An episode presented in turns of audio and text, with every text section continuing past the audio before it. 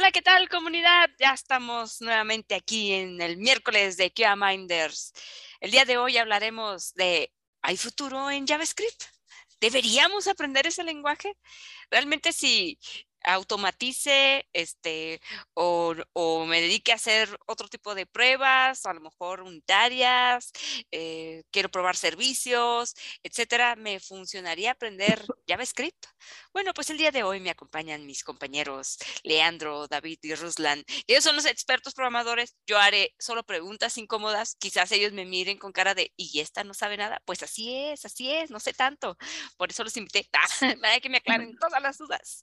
Así que si usted tiene dudas de si JavaScript es el futuro, si es el lenguaje que usted debería seleccionar para poderse seguir desarrollando como profesionista en el área de QA o de desarrollo, bueno, pues entonces le invitamos a que nos acompañe. Y pues ah, para abrir el día de hoy les voy contando un poquito.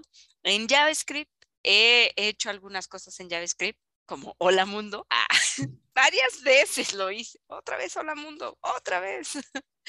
No, sobre todo algunos scripts para pruebas este, que tienen que ver de, de, de, servicios, de APIs, para automatizar las pruebas, pero bueno, no fueron pruebas tan complejas y sin embargo, bueno, fue como poquito lo que tuve que aprender, lo poquito que tuve que hacer. Entonces yo diría, ah, sí, pues hay que aprender JavaScript es muy simple, pero a ustedes que saben más que yo de ese lenguaje, eh, realmente me puedo quedar con esa impresión de que casi de simple es. O sea, no tuve que pasar por un montón de cosas a leer. O sea, lo pude aprender bastante rápido en cuestión de horas para lo que y aplicarlo en cuestión de horas.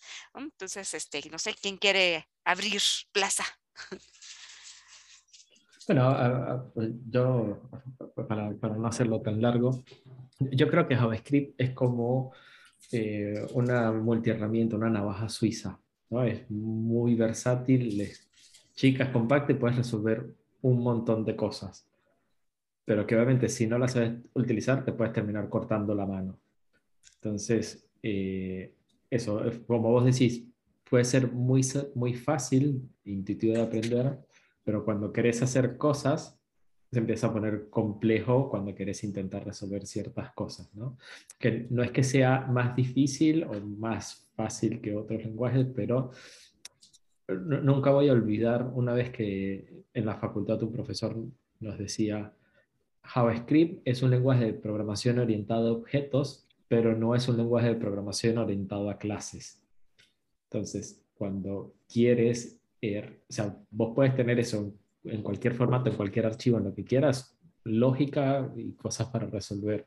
Cuando querés empezar a aplicar ciertas estructuras de patrones de diseños, escalabilidad, estructuras y demás, empieza a ser un poco complejo porque es eso, ¿no? tienes que conocer el lenguaje como cualquier otro. entonces, nada, para mí JavaScript hay que conocerlo, hay que trabajarlo sin importar en, con qué te dediques, por lo menos está bueno conocerlo y saberlo. Pues tarde o temprano, si hablamos del mundo de la automatización o lo que sea, eso puedes resolver cosas de servicios o te va a tocar interactuar con alguna aplicación por medio de JavaScript o lo que sea, entonces siempre está bueno conocerlo. Ok, ok, muy bien. ¿Los demás qué dicen? Leandro. Bueno, pues desde mi perspectiva y como eh, representante de una herramienta que es eh, totalmente orientada a JavaScript. Eh, tal vez mi perspectiva sea no muy objetiva, pero por, por, ponerles una comparación viniendo en el mundo de performance, usando otros lenguajes, otro tipo de herramientas, otro tipo de funcionalidades, y ahora comenzar a pues adoptar JavaScript para generar este, las automatizaciones que hace K6. Me he encontrado con, ah, eh, como dice David, eh, es muy transparente o fácil de adoptar. Realmente un editorcito de texto y ya estás haciendo algunos programas, o sea, realmente casi no hay, o sea, tus eh, detalles de Node o ya si te quieres agregar cosas, ¿no? Pero prácticamente hasta de un browser, tu eh, archivo de texto, tu editor, y ya estás sacando cosas. La verdad es sorprendentemente fácil la, curva de aprendizaje o dar los primeros pininos. El Hola Mundo lo tienes en 10 segundos, la verdad es. Eh, Por eso lo eh, hice varias veces. Me, llevó media hora, pero porque lo hice. Uh. Era una prueba de carga. Diez, eh, cada 10 segundos. Y lo escribo rápido, sí, por supuesto. pero sí, como bien dice David, y ojo, eh, no es en sí JavaScript lo que usa K6, luego se reinterpreta en Go, que es mucho más ligero, pero sí tiene eh, eh, estas llamadas, ¿no? Que son muy fáciles, invocar cosas em, que necesites sencillas de inmediato. Pero si ya comienzas a requerir algo más complejo, fumado o elevado, ya se puede volver interesante, ¿no? Tiene varios detalles donde pues puedes generar funciones, puedes invocar, puedes tener eh, archivos separados eh, y usarlo para muchísimas cosas, pero me es difícil decir con otras herramientas de programación porque también luego puedes eh, acabar con un, caldo de carpetas, archivos, clases o creo que con todo puede volverse complejo si no te organizas bien, ¿no? Pero, pues como medio newbie, digo, ya había tenido mis experiencias con JavaScript de web. Puedo decir, es noble interesante para hacer cosas rápido, straightforward y relativamente sencillas. Ok, ok. Tiene futuro el niño. Tiene futuro el niño. Rulan, tú que sabes como 10.000 lenguajes, ¿cómo colocas a JavaScript en el futuro? bueno, pues dice un bonito meme que JavaScript es como una espada cuyo filo está en el mango. Entonces, eh, esto lo decimos pues pensando en los lenguajes, ¿no? Si estamos creando una herramienta de lo más útil, pues cuando pensamos en JavaScript, y checamos un poco su historia, vemos que fue creado en el año de 1995 por una sola persona que empleó la increíble cantidad de tiempo de dos semanas completas. Ok, pues con razón. Es decir, hay lenguajes que tardaron como 40 años en salir. Fortran es de los que, usadísimos y demás, tardó muchísimo tiempo en salir. Igual parte de los problemas de Java es que la evolución del lenguaje es lenta, de tanto que le tienen que meter, y especialmente porque en el caso de Java, pues hay varias empresas detrás, entonces hay una especie de consorcio que se tiene que poner de acuerdo para ir aprobando los cambios. En el caso de JavaScript, pues, nos quitamos de todo eso, obtuvimos un lenguaje súper fácil de usar, pero que tiene algunos problemas, ¿no? ¿A qué problemas me refiero? Bueno, a cosas un poco extrañas cuando se nos ocurre concatenar un arreglo con una cadena o una cadena con un arreglo que no nos da lo mismo y lo mismo con otros tipos de datos. Entonces, no hay seguridad de tipos de datos, hay resultados bastante increíbles como doble negación binaria sobre alguna cadena y si tiene un número nos, nos regresa el número. O sea, hay muchas cosas ahí que pues nos llevan a decir la frase, what the JavaScript, ¿no? O sea, como qué JavaScript está pasando. Y pues bueno, o sea, es un lenguaje que tuvo un momento muy curioso cuando salió. Tuvo mucho apoyo de parte de, no solo de, pues, de la compañía que lo creó, sino también de parte de Sun, que en ese momento les permitió el, uso del nombre Java en, en su lenguaje. De ahí que JavaScript, pues digan, ¿por qué se parece a Java? Lo confundo, etcétera. Cuestión histórica y de marketing que, que les hicieron paro los de Sun. Y pues bueno, eh, hubo dos momentos aquí que ahí sí yo difiero un poco con ustedes. En que iniciar en JavaScript, pues sí, era muy fácil, solo uno necesitaba un navegador, ni siquiera un blog de notas ni nada, ¿no? El mismo navegador te proveía las herramientas y podías con el inspector, ahí modificar, agregar lo que quisieras. Esa fue, digamos, la parte viejita de JavaScript, cuando apenas estaba por normalizarse. A partir de que empieza la normalización con el, con el llamarle ahora ECMAScript, que es pues, un grupo conjunto que se encarga de, de finalmente normarlo y decir, ah, estas cosas sí están bien, estas no. Y este mismo lenguaje se va a usar en todos los navegadores para que ya no pase que cuando sacas Internet Explorer no funciona tu código o tu código que funcionaba en Internet Explorer no funciona en ningún otro navegador. Entonces, ya que lo normamos, viene la aceleración del proceso del, mismo lenguaje y viene la creación de otro perfil de ahí mismo, que es el full stack JavaScript. Entonces ya no es que con el puro navegador te baste, necesitas otras herramientas, necesitas meterte a cosas que antes eran muy esotéricas, por ejemplo, eh, con el HTML5 se viene el, incluir eh, jQuery, que fue uno de los grandes frameworks en su momento, y venía siempre en conjunto con CSS3. Y ese CSS3 dio paso a preprocesadores de estilos como SAS o LES. Sé que le suena algo como en chino, porque esto ya requiere un poco más de meterse con eso. es un estándar, digamos, que ya está volviéndose un poquito viejo. Eh, pero lo que les quiero decir de esto es que antes para poder usar SAS uno tenía que ser muy adepto a la comunidad de Ruby.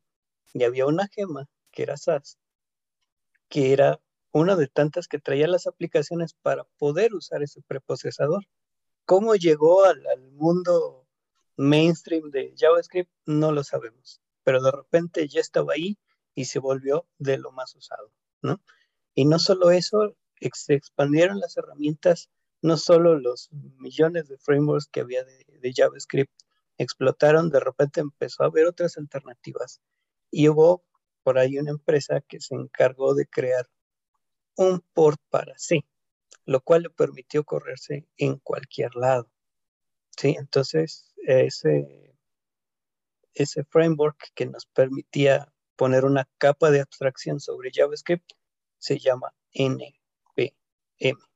Y a partir de ahí se empieza a complicar tanto el desarrollo en, frontend que se necesita alguien totalmente espacializado con una curva de aprendizaje de varios años para que pueda hacer cosas como pelearse con una con el webpack, por ejemplo, que se encarga de internamente optimizar y crearnos un pues la, carga, la, compresión y, y todo el proceso de renderizaje se encarga de hacerlo Webpack, por ejemplo, que es una de tantas herramientas que hay dentro de ese mundo. Y pelearse con esa cosa ya no lo hace cualquiera, ¿no? A lo mejor un proyecto de Hola Mundo con JavaScript usando ese tipo de frameworks todavía es aceptable, pero hay muchas cosas que ya no corren con puro JavaScript. Necesitamos otra cosa extra. Ok, esto es como el chisme de los lenguajes en serio. ¿Y qué le pasó a...? y, ahí yo tengo una duda mm, idiota o de principiante para Ruslan, ahorita con lo que comentabas de concatenaciones y... En mi experiencia, otros lenguajes, si no tienes cuidado con el tipo de objeto o el tipo de variable que estás pegando, mezclando, siempre te salen cosas raras. ¿Cuál es la diferencia con JavaScript? Ah, que te sucede en tiempo de ejecución. Entonces, en los otros ah, lenguajes tienes un error muy feo, pero no pasa nada. Al compilar te dice casi, casi, oye, ni siquiera. Sí, en el caso de JavaScript, de repente tienes que en tu página principal dice undefined o tiene un valor muy, muy extraño. Bueno, eso se debe a la magia de JavaScript, que está hecho para que, pues, prácticamente no de errores, ¿no? Entonces, te lo casi, casi interpretado. producción. Claro, eso es un lenguaje de programación interpretado que hay, muchos, o sea, eso pone de Python es un lenguaje de programación interpretado, PHP es, también interpretado. Y ahí es, es donde yo considero que, que tienen que, que, que, entrar en juego, bueno, el, conocer un lenguaje, ¿no? O sea, bueno, cómo, se comporta, bueno, en el caso de un undefined en, en JavaScript, eso vos deberías de poderlo atajar, ¿no? Vamos así, si nos vamos a un lenguaje más tradicional, más un Java, bueno, que es una excepción o no, ¿no? Porque es un define, es un estado de variable. Entonces, vos deberías poder a lo mejor atajar y más que decir, ah, bueno, yo agarro este dato y no sé, y le pido que haga tal cosa, no. Recordad que estás trabajando con un lenguaje de programación que es no tipado, que no, es, que no, no tenés que definir un tipo, y que puedes tener un, un estado que sea no, o sea, no definido, non o lo que sea, y vos antes de hacer una acción o un proceso deberías tal vez de asegurarte que es, ese estado está sucediendo y en el caso de que no, o, que sea el estado que esperas, y en el caso de, bueno, lanzas, lanzas alguna excepción o lo que sea. Entonces, ahí es donde viene precisamente eso, ¿no? El conocer el lenguaje de programación. Ruslan hablaba mucho de esto de, bueno, cuando, cuando yo hago una concatenación, un string, una operación, a veces el resultado mm, es irrisorio, o sea, a veces ni siquiera no es Bueno, me dio algo raro, no, no te, o sea, raro irrisoriamente, así como que, ah, bueno, no sé, quiero concatenar un string con un número porque lo quiero concatenar precisamente y te muestran un resultado, eso, una operación matemática con un resultado todo raro, ¿no? Entonces, ahí es donde viene precisamente como esa complejidad que empieza a tener JavaScript yo lo que considero era un poco lo que mencionaba Ruslan, que es, bueno, cómo nació JavaScript, que era un lenguaje de programación, o eso, orientado principalmente a una capa web y que luego fue creciendo, ¿no? Y bueno, y, nació todo esto de Node y es donde JavaScript toma como toda esa fuerza.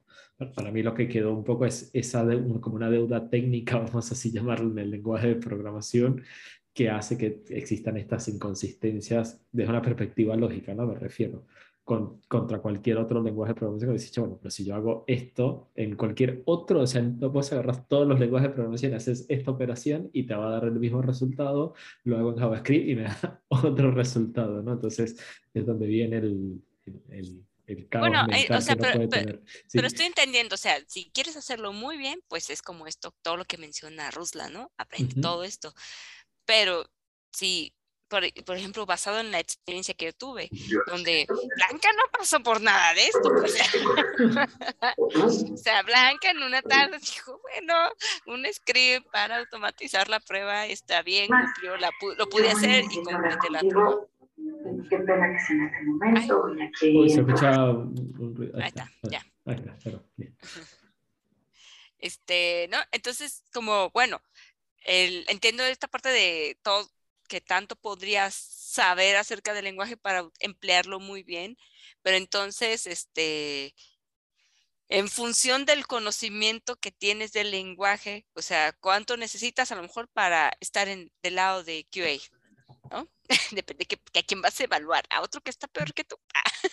y depende del tipo de QA que vas a hacer, porque hay, hay funciones o validaciones, automatizaciones o procesos de QA que pueden ser muy sencillos con JavaScript. Pero ya tienes otro de reconocimiento de imagen que los hay en JavaScript. Y ahí es donde, ah, este, no, ahí sí, mándenme al experto que dice Ruslan, porque ya, ya son temas más complejos y que debido a esa flexibilidad, facilidad o exceso de libertad que da JavaScript, puede ponerse muy loco, como dice, y jalar no, no quiero ni mencionar. No, yo creo que eso, similar, ¿no? Que es, bueno, dependiendo de lo que hagas. Para QA vos, vos puedes programar con cualquier lenguaje de programación, un estado básico, y puedes sacar cualquier cosa andando con cualquier lenguaje. Tal vez algunos pueden ser un poquito más comunes de sacarlos, puedes a lo mejor en algunos conseguir un poco más de soportes en comunidades, eh, y algunos pueden ser tal vez un poco más engorroso, precisamente por, por sí mismo, ¿no? Por todo lo que necesita hacer. Por poner un ejemplo, si hablamos de automatización, la tradicional, la web básica, vos en JavaScript tú puedes hacer un npm install de Cypress, lo levantás con un npm RAM o open, mejor dicho, escribiste cuatro o cinco líneas de código y ya estás abriendo un navegador eh, que está haciendo alguna acción y listo. Y eso es JavaScript. Ahora eso no te lo está resolviendo JavaScript, eso en realidad te lo está resolviendo Cypress como framework. Si quieres hacer exactamente lo mismo, tal vez con otro stack tecnológico, a lo mejor necesitas hacer un par de cosas adicionales. ¿no? Por poner ejemplo, bueno, si decides hacerlo con Python, bueno, vas a tener que instalarte Selenium, vas a instalar que instalarte a lo mejor el, el, el gestor de drivers para que no tengas que estar bajando vos el propio driver.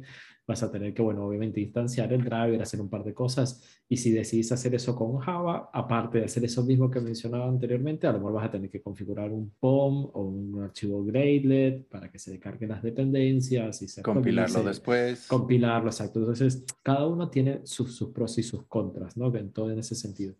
Ahora, el tema es, bueno, cuando vos querés escalar y hacer otras cosas, ya esa programación base, vamos así decirlo, ya no te empieza a ser útil, entonces necesitas precisamente conocer el lenguaje de programación. Entonces, yo ahí lo que recomendaría es, para mí JavaScript, si nos basamos en el título, ¿tiene futuro? Sí tiene futuro y hay que conocerlo. Obviamente las organizaciones, dependiendo también del stack tecnológico que estén trabajando, o sea, hay organizaciones que trabajan multitecnología y que tienen precisamente, no equipos de trabajo que están desarrollando una parte en Go, otra parte en R, otra parte, o sea, tienen parte de, de análisis de datos, tienen otra parte en Python, tienen algunos servicios en Java Spring, tienen otros servicios en Node, tienen otros servicios en PHP o lo que sea. Entonces, bueno, dependiendo de la filosofía y la cultura que tenga esa organización, puedes decir, bueno, sí, yo puedo utilizar cualquier lenguaje de programación para hacer mis automatizaciones o no tenemos un stack tecnológico o una herramienta licenciada paga, o sea, dependiendo de la organización. Entonces, yo ahí lo que recomendaría es JavaScript, hay que conocerlo, por lo menos en cercanía, porque siempre uno, sobre todo si automatizas la parte web, siempre terminas haciendo algo con JavaScript. Eh, y después enfocarte en la tecnología o en la herramienta que esté ya sea utilizando la organización o en la que vos te quieras especializar. Vemos al día de hoy esto que, vos mencionas, Lean, que bueno, tenés, hoy, hace algunos años atrás, esto no tengo bien las fechas, ¿no? Pero bueno, vos al día de hoy tenés la capacidad de hacer pruebas de performance, eso desde JavaScript por código, muy rápido, muy simple.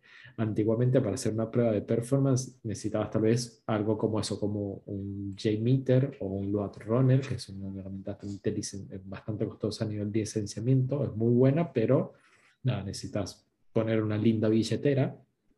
Herramientas este, de benchmarking profesionales. Claro, exacto. Difíciles por eso, exacto. Entonces, antes era un poco más eh, complejo, vamos a así decirlo, poder llevarse adelante todas estas iniciativas. Eso, al día de hoy, vos desde un par de líneas, bueno, no, no, tan literal, un par de líneas, pero con unas cuantas líneas de comando, lanzas eso, una prueba de carga desde JavaScript muy rápido. Entonces, eso precisamente le da versatilidad.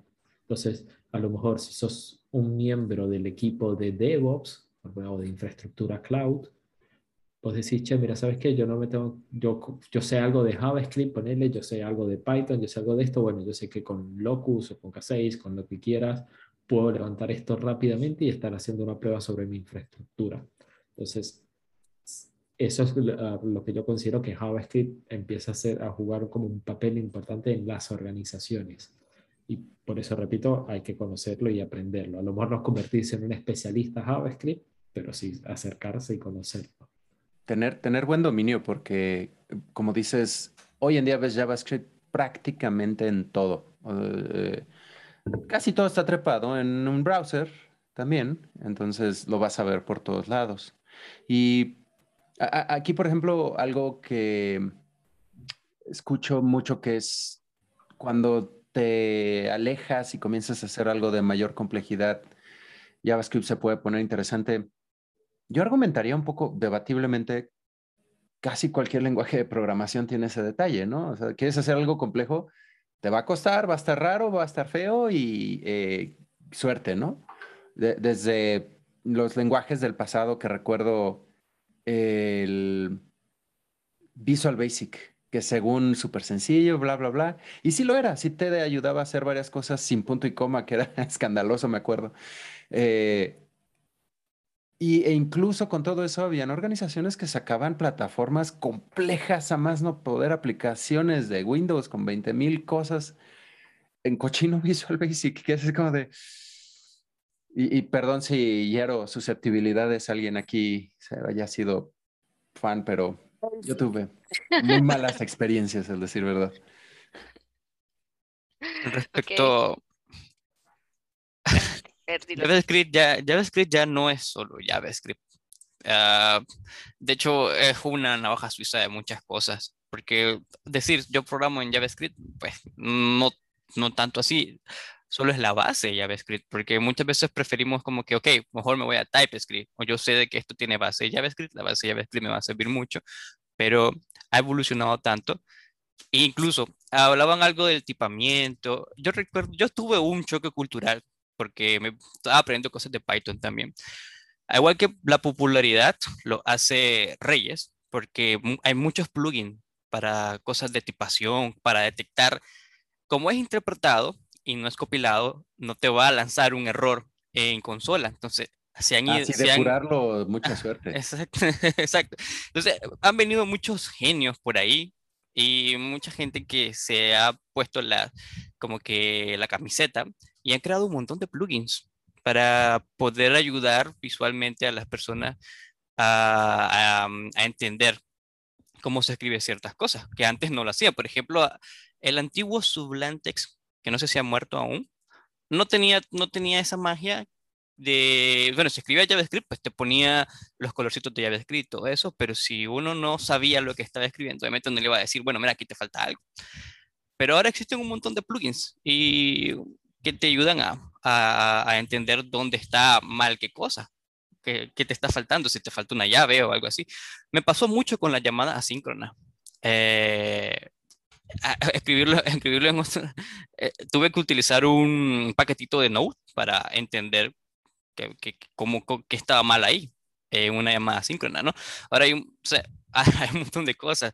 Aparte de Node, ahora pues ahí, está la versión mejorada que se llama, a ver, ¿cómo se llama? Este, Nido, no, Nido no. Este, Denom. ajá, exacto, supuestamente eso es mejor. Pero ahora tienes que decir, estoy aprendiendo Node.js o estoy aprendiendo Denom.js.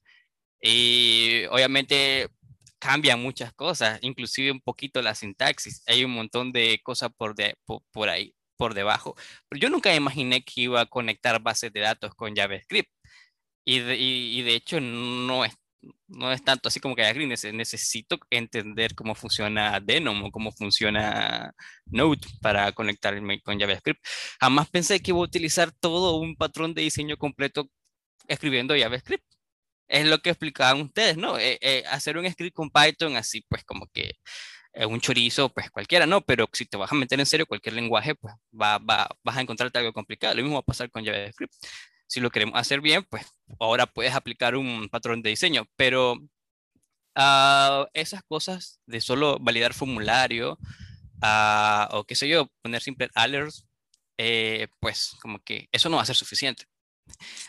Hay un, ahora hay como que una extensa proliferación de conocimiento basados en JavaScript, que no precisamente ahora solo es JavaScript, que hay que ir a entender. Por ejemplo, eso de, a, mí, para mí fue genial, o sea, me estoy conectar, a ver, hacer todo un group utilizando Node.js y decir, ok, esto es JavaScript por, por, por dentro. y ahorita que lo mencionas, de, de, épocas, me acuerdo un C Sharp o un Java para que hiciera, nada más jale algo de la base de datos. A veces era un, y que es un Oracle, y necesitas el ODBC, y necesitas, y, ah, y ahora en, en, dos, tres patadas ya estás sacando completo, eh, eh, altas, bajas, cambios, lo que se te antoje, casi, casi. sí. Es bonito y peligroso. Exacto. Pero, pregunta, o sea, entiendo que estamos diciendo, ah, sí, pues sencillo de, absorber el conocimiento, pero digo, sustentando esto que dice todavía Ruslan de, sí, pero si quieres aprender, tienes que aprender esto, hacerlo bien. Asumo yo que pues eso sucede en cualquier lenguaje, ¿no? Que más si quieres usarlo bien, pues tienes que estudiarle varias cosas, no nada más te explico cómo escribir Hola Mundo y ya eres genial. Eh, a lo que quiero llegar es, bueno, en ese sentido de, por ejemplo, si otra blanca, ah, no yo, ah, que dijeran, bueno, eh, necesitamos que ella empiece a aprender a hacer JavaScript y sus scripts porque nadie los vio, no sean vergonzosos, este, sí sean escalables. Eh, obviamente entiendo que cada quien tiene nivel de inteligencia, pero ¿cuánto tiempo de experiencia o de conocimientos, y, y lo quiero saber como en tiempo, en realidad yo podría decir, ah, con JavaScript, no, ya en seis meses te pusiste, pero este, bien, ah, eh, sabes muy bien, lo dominas muy bien. No, un año, este, a lo mejor hice cosas sencillas, pero como ustedes hablan de varias complejidades, bueno, este, ¿qué tanto puedo llegar a dominar eso en, en seis meses eh, trabajando con JavaScript? ¿Como para hacer qué? ¿En qué rol? ¿En qué industria? En tester, tester, tester, haciendo pruebas pruebas de navegador. Pruebas automatizadas, puede ser de performance, pueden ser de APIs o puede ser este, de UI. Necesitas agregar capa, protocolo, necesitas agregar otra. Como, como bien pregunta Ruslan, depende de qué quieras andar haciendo. Eh, argumentablemente yo diría, es más de tener mente programática para que te trepes a gusto al JavaScript y yo creo que en seis meses ya estás haciendo, no estás haciendo rocket science y programando un Tesla ni cosas acá en seis meses, pero ya estás sacando cosas, creo, eh, eh, relativamente... Funcional. Ajá, medianamente complejas. O sea, sí, tiene algunas bondades que rápido comienzas a hacer cosas elaboradas. Como dice Fer, ya estás haciendo un CRUD y... Ah, lo logré, ok. Estuvo súper rápido. Me acuerdo entrevistas de trabajo como programadora, hazte un CRUD con eh, Visual Basic a secas, no .NET, no nada. Era un malabar impresionante. Y ahora, creo que, ¿qué te gusta, Fer? ¿Cuánto te tardas en dejar eso andando? Modesto, sin diseño, sin que se vea bonito. ¿El CRUD? Ajá, un CRUD. ¿El CRUD con, con JavaScript? No sé, tal vez. O una hora con 40 minutos. Más o menos. segundos. y no, me pues sí. un agua también. No, no, bueno, es que, es que yo creo que eso te. A ver, a, conectar la base de datos o con Notes, que es lo, lo, he hecho muy seguido, no sé, ¿qué me tardo? Como, como 10 minutos y comprobando, y si, y si tengo problemas, si tengo que ir a investigar, me tardo como 10, 15 minutos.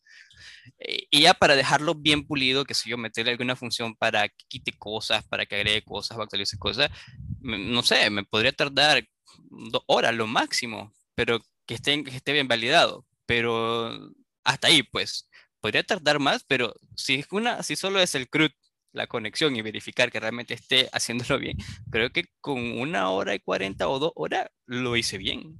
Bueno, pues bienvenidos a esta sesión donde en vivo. Ah. y en dos horas ya lo estás puliendo muchísimo, diría yo. O, te salieron muchos topes o baches con los datos, pero... exacto. Ya, ahí ya salieron baches y ya fuiste a ver esta Overflow y ya, ya, ya, ya, te tomó la dos horas. Tiene nuevos amigos. Sí. Oye, Blanca, yo, yo creo que también para lo del aprendizaje toma en cuenta qué vas a, qué vas a, qué sabor vas a querer, porque si lo tomas con Selenium, si lo tomas con Cypress, como decía este David, o si lo vas a tomar con algún otro framework, porque hay inmensidad de framework, Frisbee, qué sé yo, eh, depende de eso también. Que tienes aquí el conocimiento de JavaScript y aquí vas a tener el conocimiento de Selenium, cómo, cómo vas a, juntar toda esa masa ahí, o tienes que conocer cómo funciona Cypress también un poquito, qué vas a instalar, qué vas a configurar, o, o sus limitaciones, qué sé yo. Y aparte también el conocimiento de JavaScript o TypeScript, porque creo que trabajas mucho con, con TypeScript cuando trabajas con Cypress. Entonces, eh, depende de eso también. No, te, lo permite, pero nativamente trabaja con JavaScript. Ah, bien. Te permite trabajar con TypeScript. eso es ahí también como donde entra... Eh, el futuro. no, sé si el futuro, pero es eso, ¿no? Fíjense que es, bueno, JavaScript como una manera nativa es eso, ¿no? Es no tipado, que es entonces bueno, eso empezó a generar un, un, dolor en la comunidad y una de las cosas que hicieron fue crear TypeScript, que es como querer agarrar el, cómo es el lenguaje nativamente y llevarlo a, o sea, es como casi que crear un lenguaje sobre el que existe. Entonces, che, bueno, JavaScript no, no me está permitiendo hacer cosas con las cuales no me siento cómodo como comunidad de programación bueno, montémosle una capa encima que nos permita precisamente estructurarlo, tiparlo y demás para, bueno, que se nos haga más fácil de, o, más llevadera en algunos aspectos. Entonces, en ese sentido nació, nació perdón, eh, TypeScript. Eh, pero hay gente que, o sea, TypeScript también tiene sus particularidades. Entonces, hay gente que, che, esto de TypeScript se me complica. Y creo que hay una más, no recuerdo, o sea, hay como uno o dos más de capas que le puedes montar a JavaScript encima para, nada, como que irlo llevando a un esquema un poco más estructurado. Pero es eso, es, es cambiar la, la, forma y el comportamiento del, del, lenguaje. Bueno, de ello les puedo decir un poco. Este, a lo mejor han oído de CoffeeScript, que es una sintaxis de JavaScript en la cual uno hace el código y pues se parece muchísimo a Python. Es eh, prácticamente lo mismo. Uno quita todos los caracteres que realmente salen sobrando, como las llaves, como los puntos, como los paréntesis, cosas así. Y la sintaxis es prácticamente Python, ¿no? Es una de las cosas que están muy padres. Igual hay frameworks para tener CoffeeScript tipado.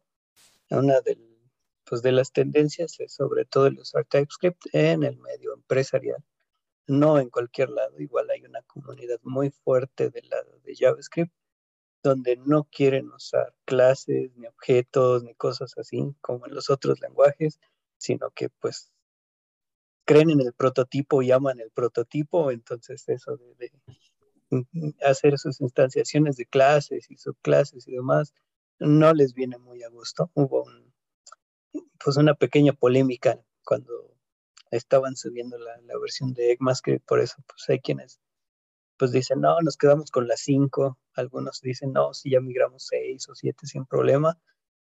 Cuestión de gustos, incluso en las versiones más modernas se pueden seguir usando prototipos y todo ese tipo de sintaxis que a los de otros lenguajes nos parecen medio feas porque es un montón de, de llaves y de paréntesis que no tienen sentido la primera vez que lo ves ya después dices, ah, ok, sí, sí. E igual, este, el modificar el prototipo de un objeto una vez creado, muchas veces en, en, otros lenguajes estamos acostumbrados a que creamos el objeto con todo lo que tiene que llevar. Y en el caso de estos prototipos, pues lo que haces es que una vez que ya tienes tu clase, tu objeto, lo puedes modificar después y agregar un nuevo campo, un nuevo método, una nueva validación, alguna cosa así, sin importar que sea un tipo de dato base. Y bueno, hablando todavía más allá de lo que puede ser el futuro, hubo un proyecto, pues hace ya bastante tiempo como para optimizar el proceso de, de carga de, las cosas de JavaScript de navegador. Todavía eran navegadores de escritorio, no, no estamos hablando de los WebViews ni, ni de esas cosas, eh, que se llamó asm.js, que curiosamente era un proyecto de Mozilla. Eh, buscaba optimizar un poco cómo funcionaba JavaScript, el hecho de que pues se descargaba y se tenía que pues interpretar primero el, el parseo, sacar el, el equivalente a la, la, compilación, optimizaciones y demás del código que llegaba. Y a partir de ahí surge otro proyecto muy, muy grande que pues es algo muy, muy loco que se le conoce como el WebAssembly. Entonces, el WebAssembly es el futuro del futuro, ¿no? Es una, pues es una versión de, de código que ya es binaria, ¿sí? Entonces, JavaScript, como sabemos, es interpretado, ¿no?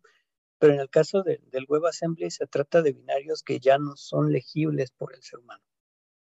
Y esos binarios se pueden generar desde varios lenguajes. Entre ellos, el, que tiene más avance al menos en mi opinión, es JavaScript, que te permite agarrar un código que haces en JavaScript y de alguna manera lo pasas a, a WebAssembly, que es esa especie de código binario que va a ejecutarse rapidísimo en tu navegador, ¿no? igual tiene algunas optimizaciones en C y C++ y tiene pues hasta ahora bastante soporte en los navegadores. Entonces se busca que sea otro nuevo estándar, así como JavaScript, de que corra prácticamente en cualquier lado. Voy a anotar esto. Al cabo se está grabando. Voy a sacar unas preguntas de entrevista. Dices que sabes JavaScript. Háblame de esto. No, bueno, una cosa es saber JavaScript y otra es saberse la historia y las noticias y todo lo que el chisme. El chisme. El, el, el ventaneando de JavaScript, que Roslan está muy al día, estoy sorprendido.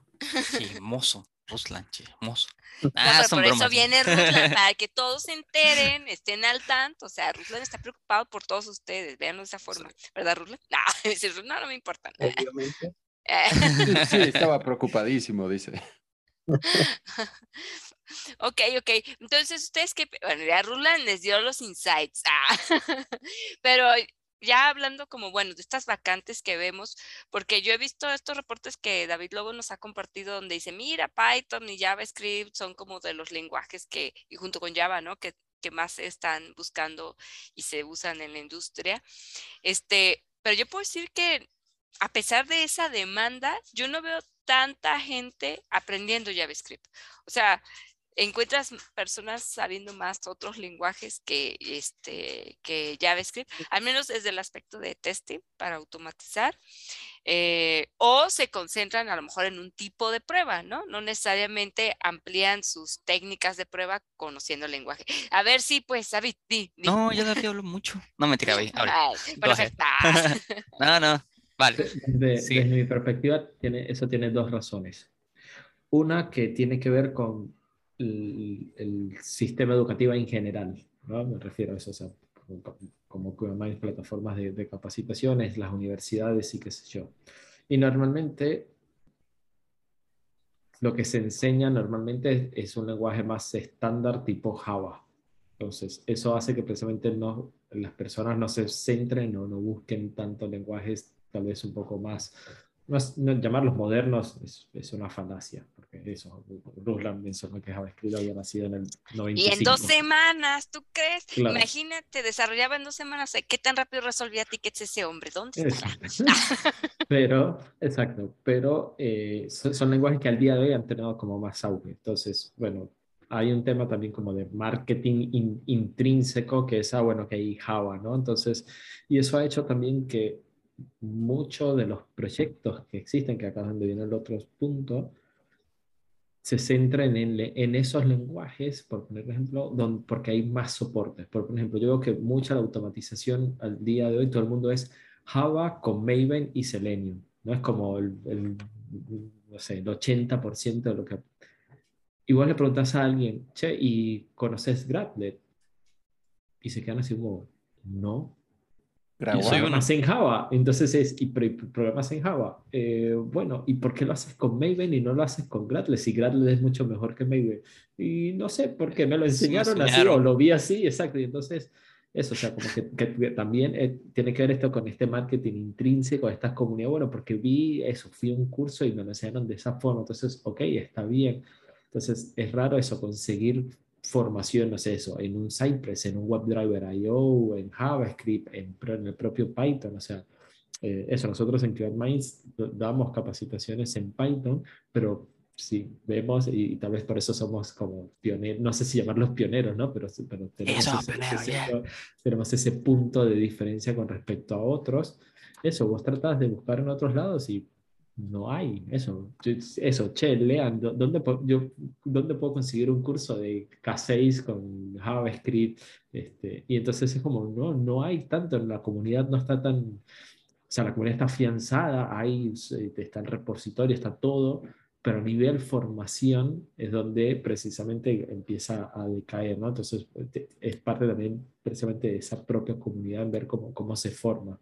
Entonces, yo, yo, creo que esa es como la gran diferencia de por qué no se enseña o por qué no se aprende y tiene que ver también en la persona, en querer aprender o conocer esa, ese stack tecnológico y también las opciones que consigue. Entonces, en el lado de testing es más fácil irse por un Java, un Selenium, un Maven que irse por un JavaScript o Driver IO o Cypress.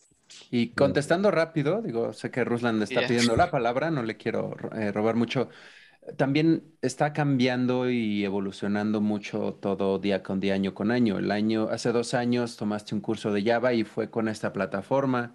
En mis días, Maven, yo sabía algo de Eclipse y el Java 6 y ya, ¿no? O sea, eh, perdón, Rubén, dale. Sí, pues para complementar un poco, ya que hablaron un poco de, de Gradle, y pues toca hablar un poco de, de Groovy, ¿no? Y eso nos va a llevar a la automatización es el plan. Entonces, la idea es que en el ambiente de Java, en la comunidad de Java, pues hay igual cosas con mucho hype, pero lo que se ha vuelto muy popular es, este es el nuevo Java, este es el nuevo cosa, ¿no? Entonces, así surgieron muchas cosas.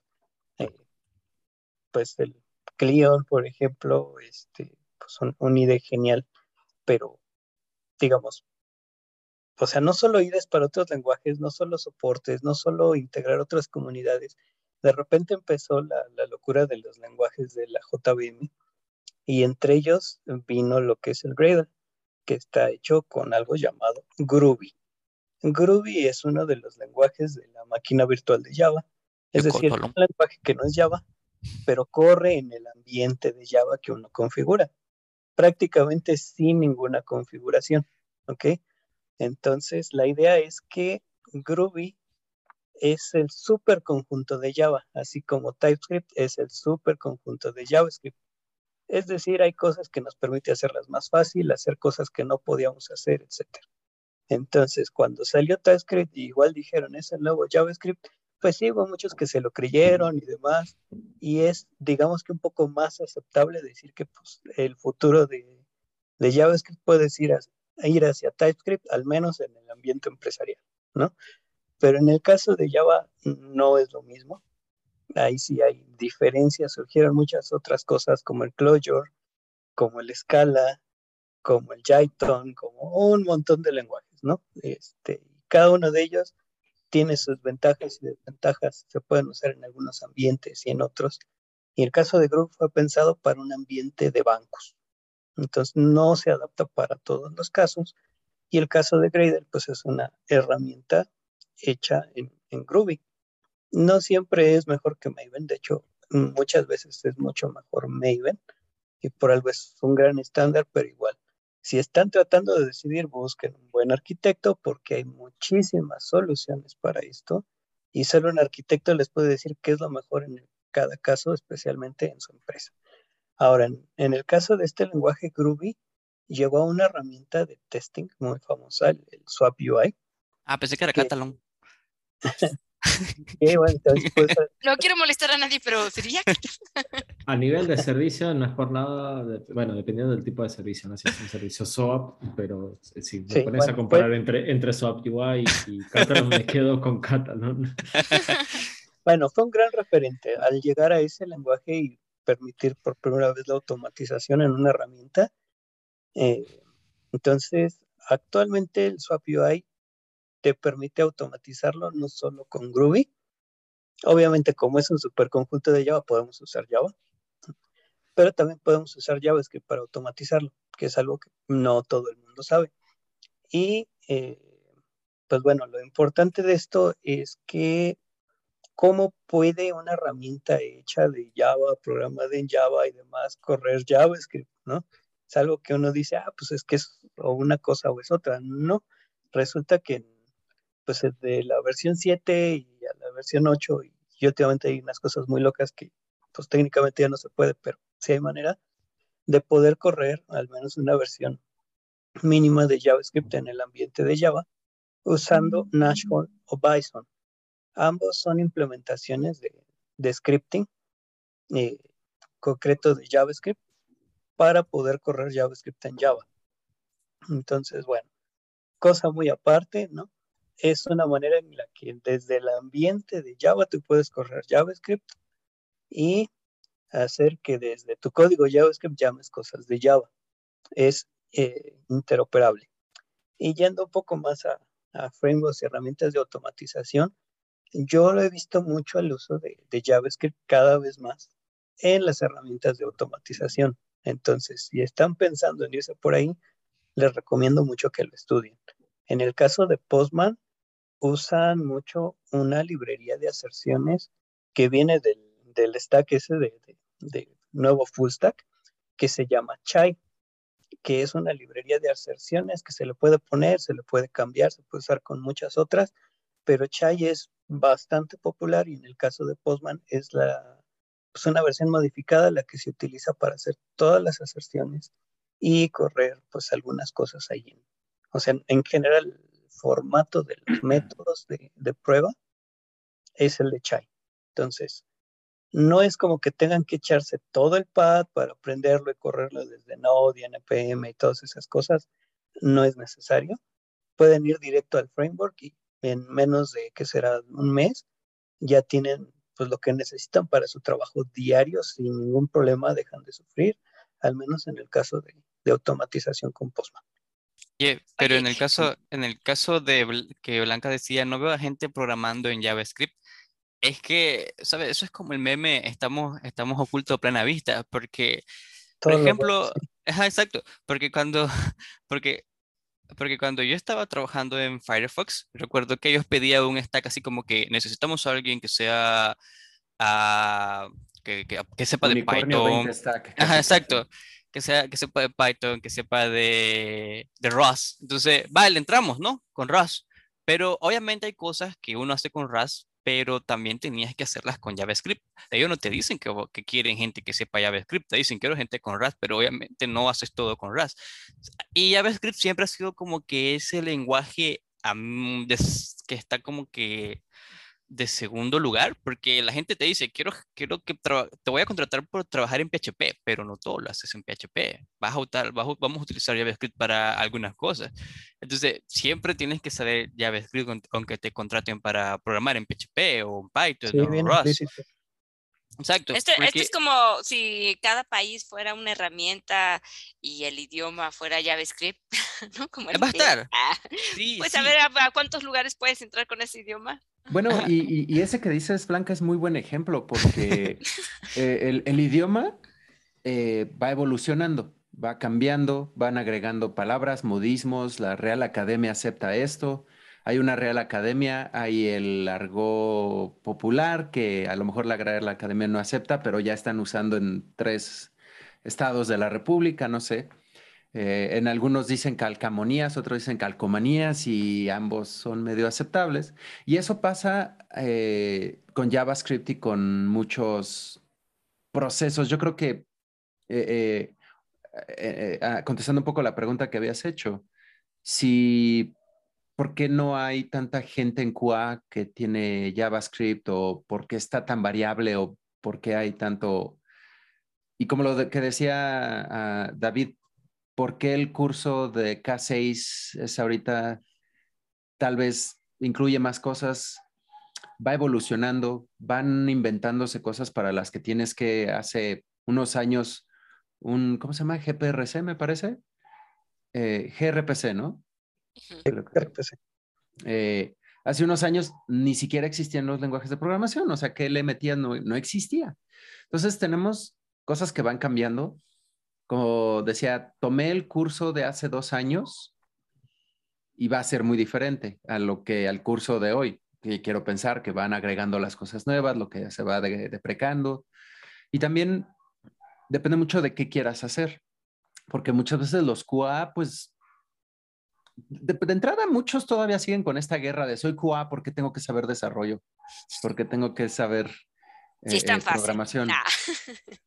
Eh, tampoco voy a decir que son enchiladas, pero sí sigue habiendo mucho esta guerra, ¿no? Y pues también defendiendo un poco a los que dicen esto. Tal vez tu skill no es tanto en el lado de programación, eres muy diligente, casi casi obsesivo y eres muy bueno para cachar defectos visualmente, y, eres buenísimo en exploratorio, experiencia de usuario, ¿para qué te metes en las otras cosas?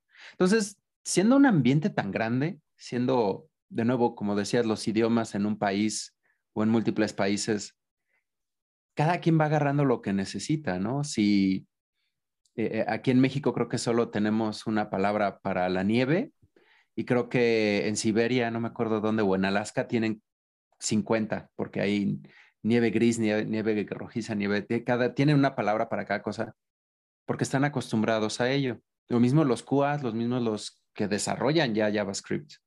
Si no estás expuesto a algunas cosas o no lo necesitas, pues, ok, no, no lo conoces.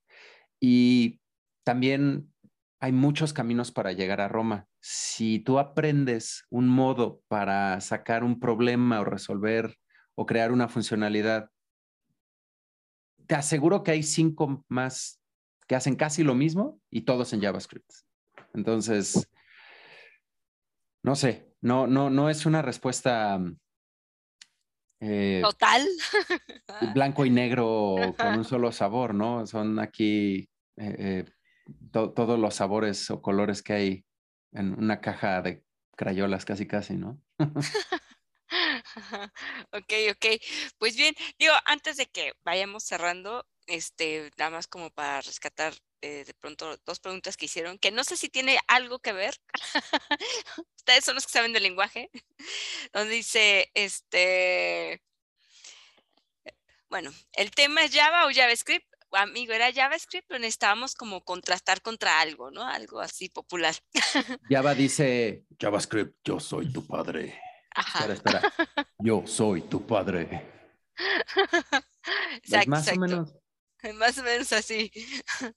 Dice, K6 optó por JavaScript. ¿Sí hay futuro?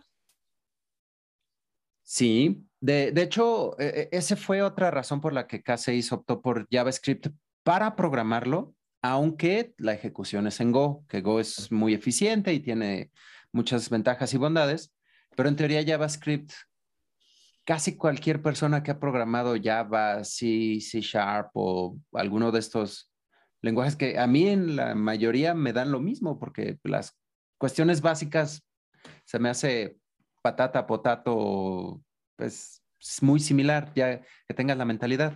Entonces, K6 eh, optó por JavaScript siendo un lenguaje que la mayoría que hace desarrollo, porque es una herramienta de testing para desarrolladores, puedan adoptar fácilmente. Entonces, pues yo creo que sí hay futuro por ese tema de fácil y por lo extendido que está JavaScript. Pues sí, yo creo, yo diría que sí. De nuevo, a lo mejor mi opinión está un poco eh, eh, no muy objetiva. Ok, bueno, ah, este, pues síganos viendo y cada vez también vamos a aprender más y le vamos a ir dando más respuestas. Así que no te preocupes, Leandro. Pues muy bien, pues vamos cerrando y para antes de irnos, me gustaría si cada uno de ustedes, este, pues recomiendan un tema a estudiar de JavaScript. Así que ustedes en su experiencia de, de que han estudiado JavaScript digan, ah, estudiate esto, o sea, este, esta cosita de JavaScript es la importante, ¿no? Así que, Fernando, está bien, alzaste la, brincabas con mucha eh, ¿le, puedo quitar a Fernando? Porque yo hace rato ya me volví calabaza, se me olvidó el horario. Sí, sí, sí, adelante. Ándale, ándale. Em, ok, digo, mi, perspectiva, humilde opinión de JavaScript, hagan ejercicios básicos de programación, sus árboles, su, su ordenar elementos, listas o escribir en archivos, con que tengan lo básico y estos ejercicios iniciales, yo creo que ya pueden juntar conceptos y empezar a hacer cosas un poco más complejas. Realmente creo que es el punto de partida casi para cualquier tema programático. Y bueno, con eso me despido ya, ya me voy y les eh, voy avisando, no voy a estar en un mes, entonces eh, los veo. aprovechen, tomen un screenshot, no lo vuelven a ver, pon tu mejor foto. Ahí está. ok, va, va. Bueno, cuídense mucho todos, nos estamos viendo y ahí les traeré novedades. Gracias. Gracias por estar. Abrazos. Gracias. Gracias, Fer. Ah, ok, bueno, uh, yo siempre recomiendo lo básico, pero esta vez no. Creo que esto se lo dejo a alguien más. Apréndanle mucho. que no sea blanca. apréndanle mucho a JavaScript del lado del servidor y algo que, que, que, hemos estado haciendo mucho en Firefox ahorita, que es el Testing Library. Si conocen mucho sobre JavaScript, Testing Library ah, con JavaScript es una navaja suiza poderosa. Ahí van a encontrarse cosas para Vue, React, Cypress, lo que sea. Entonces, investiguen un poco de Testing Library y ya sabiendo un poco de JavaScript, van, van sobre. Ah, yo creo que eso es una de las cosas que ahorita está teniendo mucho auge para aprender. Eh, mucha documentación sobre Testing Library. Y se van a divertir mucho, te lo garantizo. Aparte de que hay muy buenas opciones de trabajo también, si conocen sobre esto. Muy bien, muy bien. Ahí está. Gracias, Fer. Este, Ruslan. Bueno, yo les recomiendo, pues, sí empezar con algo básico que nos sirve a todos, que es el JSON, JavaScript Object Notation. lo llegamos a, tocar de una manera directa o indirecta, sin importar nuestro rol. Eso sí, aunque sean de negocio, a lo mejor alguna vez les va a tocar ver el famoso JSON y es bueno empezarlo a entender, ¿no? En vez de decir, ay, ¿qué es esta cosa fea? Saber que es el pan de todos los días, ¿no? Y pues bueno, como algo para aquellos que dicen, bueno, yo ya lo sé y me gustaría pues ver cómo lo aplico en, algo más, este, irse en el caso de la nube AWS Lambda, o en el caso de Google y otros, eh, se les conoce como funciones, que básicamente es hacer una funcioncita rápida en JavaScript, lanzarla en un servidor y ya tenemos pues algo de magia, ¿no? Ok, ahí está. O sea, no se queden con su editor y su intérprete. Vayan más lejos. ok, ok, gracias, Ruslan. Este, David. Yo voy todavía como un poco más a, la base, porque eh, obviamente si, quieren aprender eh, sobre JavaScript y cómo deberían de, de manejarlo, JavaScript tiene ciertas particularidades que son bastante distintas con cualquier otro lenguaje de programación. Yo lo que les recomendaría que aprendan a, entender cómo funcionan es las function errors, porque precisamente es cómo se programan las functions en JavaScript. Todo lo que tiene que ver con el asincronismo, porque JavaScript está lleno de asincronismos y eso te puede precisamente matar la vida, sobre todo en la automatización eh, nos pasó precisamente en una pequeña prueba de concepto donde al momento de cargar un archivo se llamaba un servicio y como estaba todo hecho asincrónico, eh, te fallaba la carga del archivo en la página web porque llamaba primero al servicio, o sea, o no es que llamaba primero al servicio mientras estaba esperando ir cargando el archivo, ya estaba llamando al, al servicio con ese archivo que obviamente no existía. Entonces, que entiendan precisamente cómo trabajar todo lo que es asincronismo en JavaScript.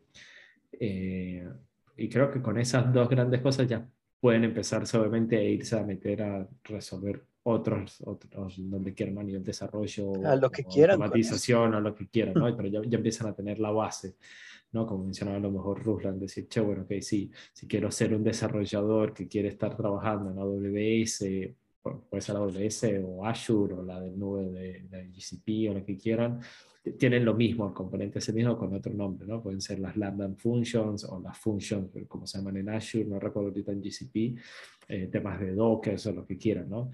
Pero les recomendaría desde el lado de JavaScript que entiendan bien cómo funcionan las functions error, porque tiene su particularidad, y cómo funciona todo el asincronismo del lenguaje. Ok, ok, muy bien, gracias. Bien, pues bueno, yo les voy a recomendar todavía algo más básico. no. Usted no sabe lógica de programación ni se meta. Unif. Ah, no, este, pues los, invitamos a que en QA Minds tenemos cursos precisamente, ¿no? Va a haber próximamente uno en junio, julio de JavaScript para aquellos que quieren aprender, así como también hay de Java, va a haber de Python.